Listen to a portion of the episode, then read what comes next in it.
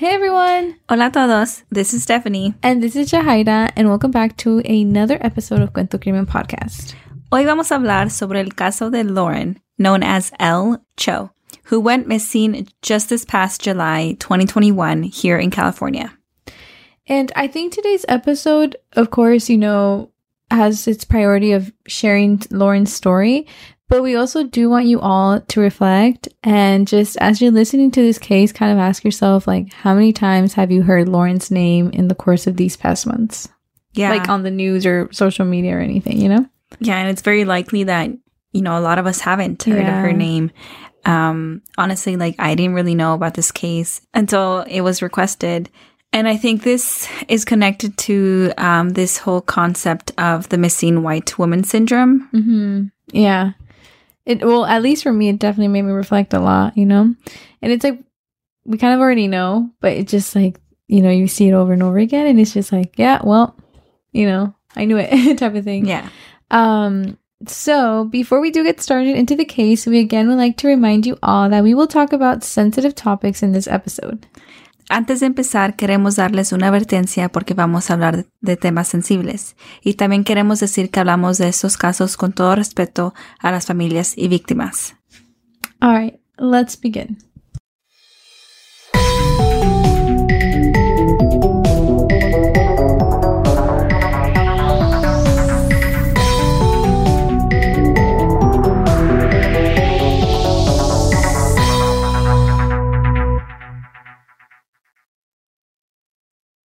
So to begin with, ¿quién es Lauren Cho? She's known as Elle, right?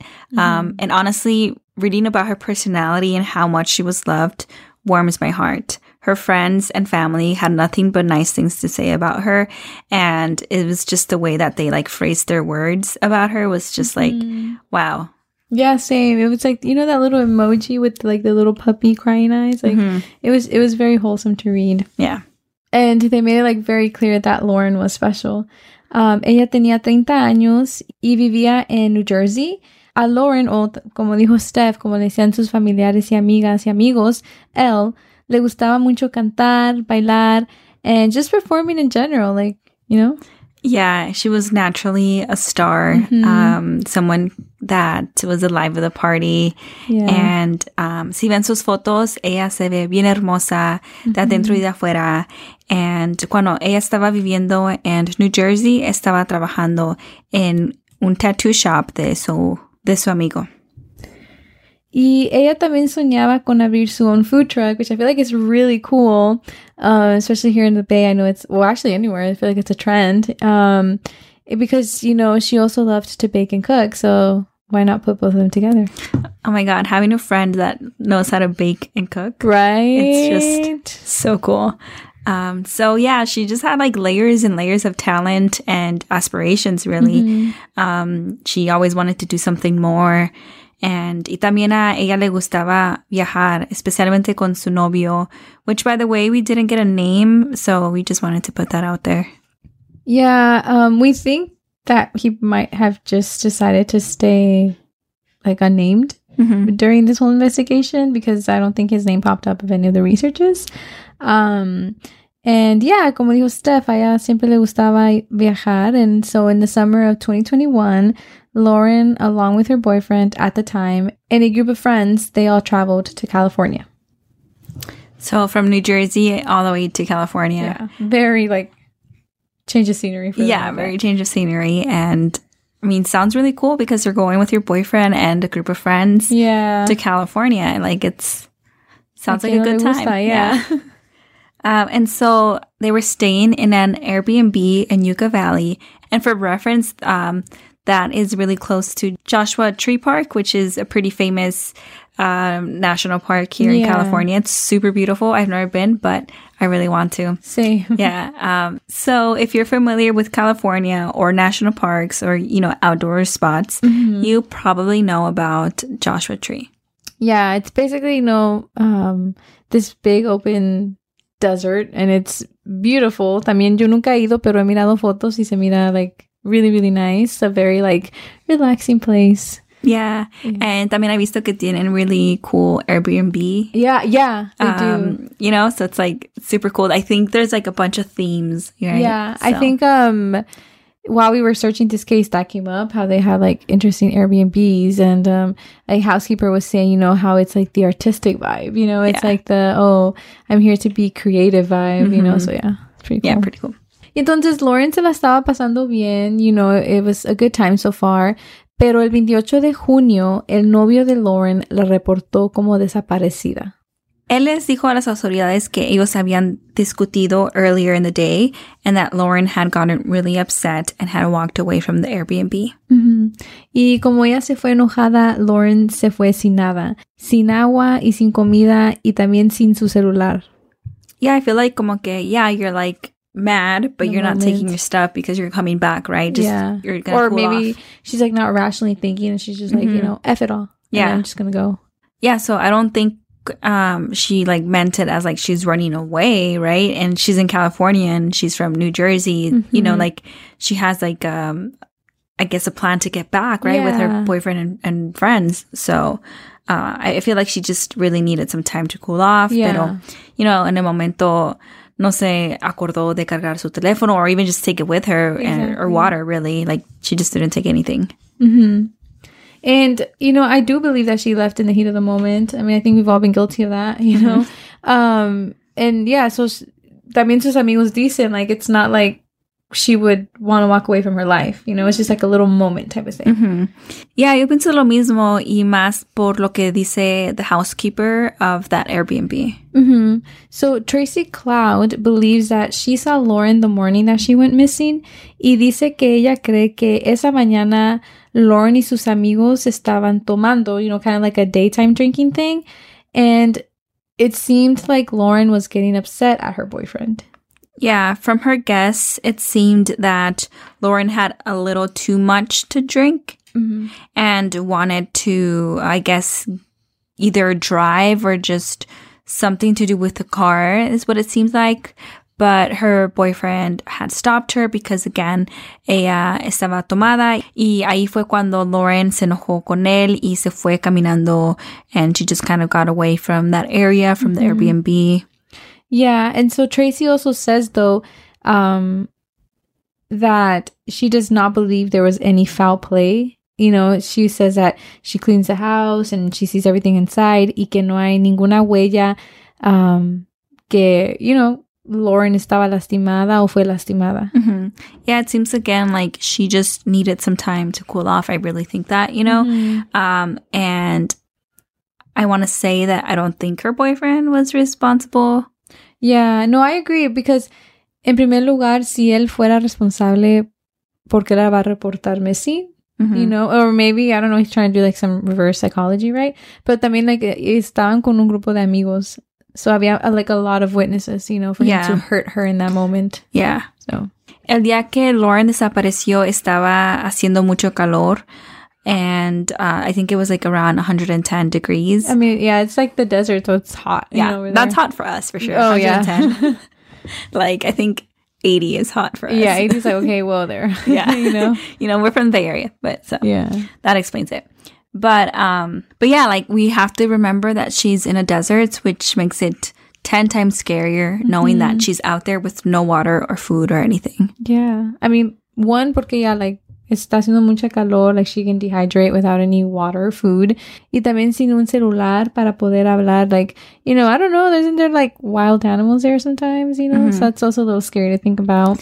Yeah, and I guess for like reference, at least from the pictures of Joshua Tree, uh, the Airbnbs are really separate from each other. Yeah, Like they, it's a like a Airbnb house, and you see nothing in the distance, right? yeah, It's it's like miles until Yeah. the next one. Yeah, That's what it seems like, right? Yeah. I like the pictures. Okay. So I'm not sure what kind of Airbnb they had, but that's what I imagine. I assume it would be the same one. Yeah.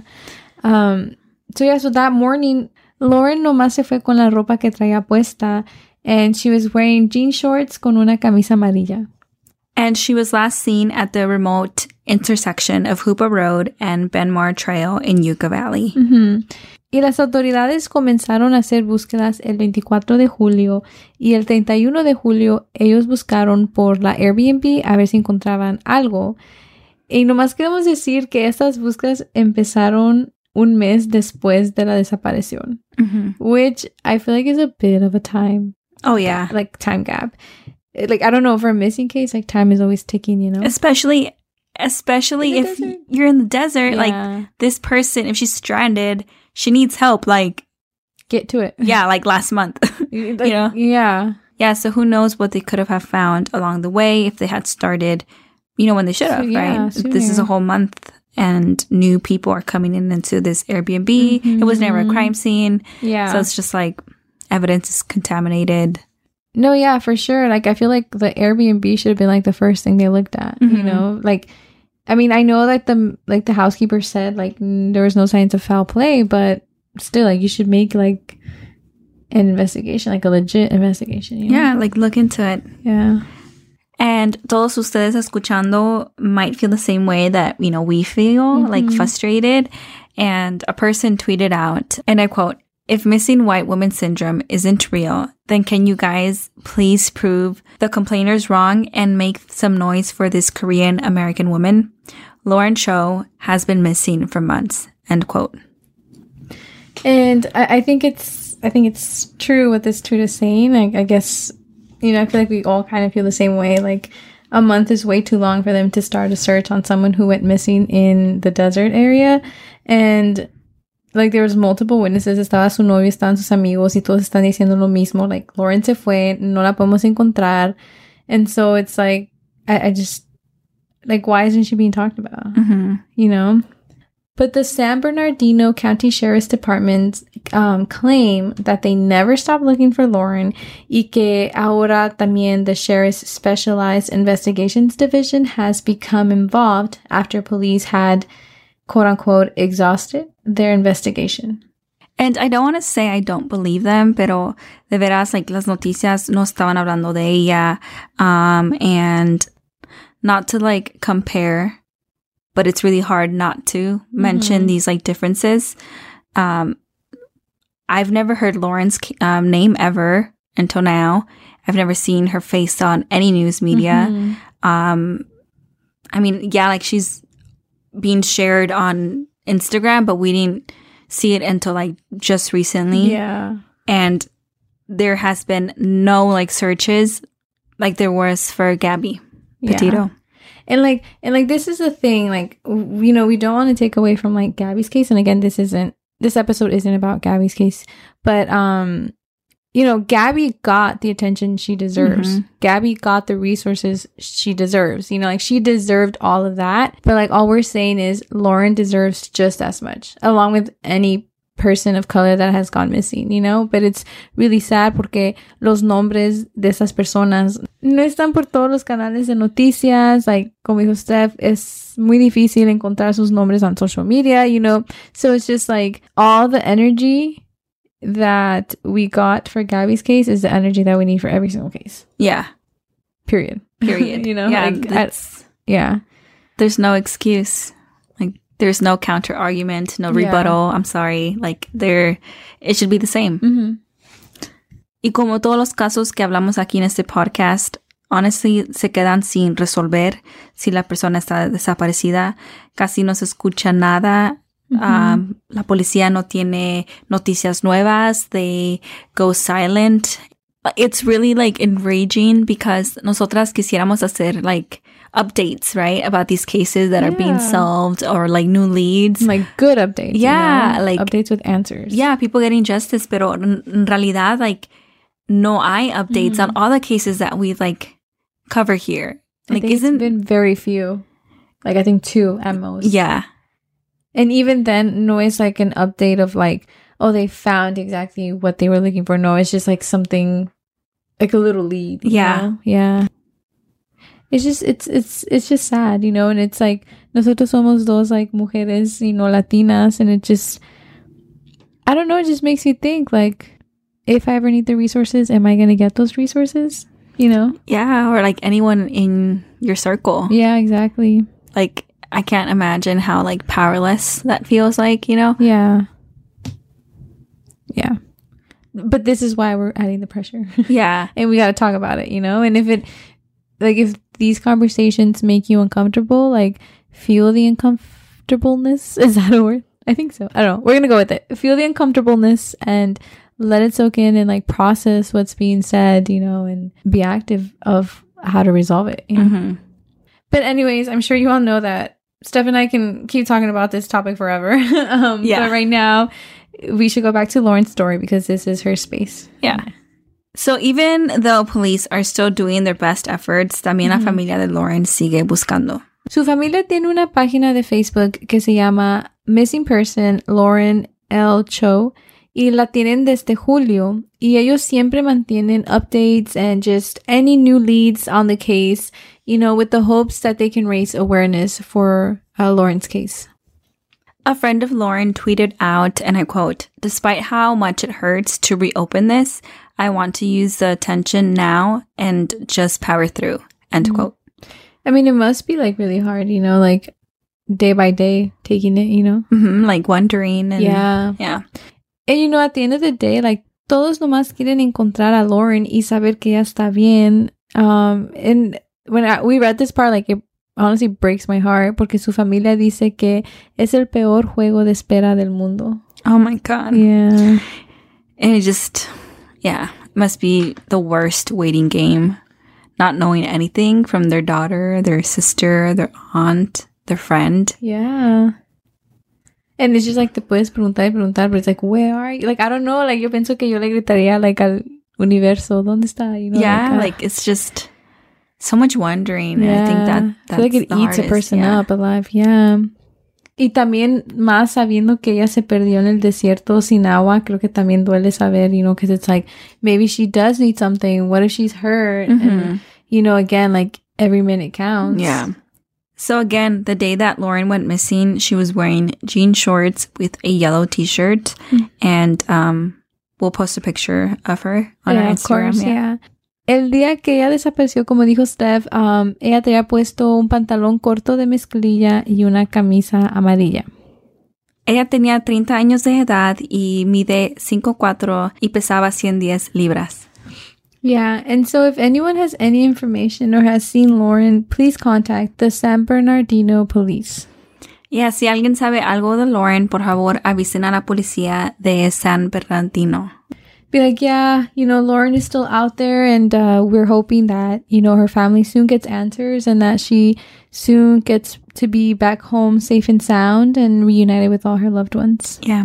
Thank you for listening to this episode. Muchas gracias por escuchar los episodios. And we would appreciate if y'all could leave us a review on Apple Podcast that really does help the show grow and um, reach more people. And also, like, if you have any feedback, that's also a good place to place it. Um, that's also a good place to let us know, or you can always just DM us. Um, yeah. Um, como siempre decimos, we're always open to those. Um, and yeah, I don't think we have any announcements for today. So we will see you all next week.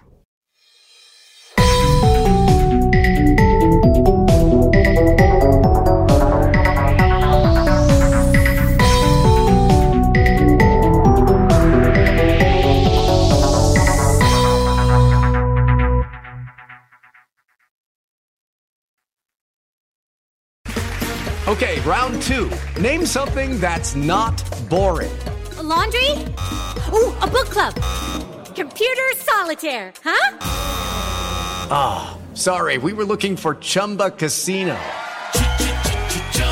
That's right. ChumbaCasino.com has over 100 casino style games. Join today and play for free for your chance to redeem some serious prizes. ChumbaCasino.com. No purchase necessary. Full prohibited by law. 18 plus terms and conditions apply. See website for details.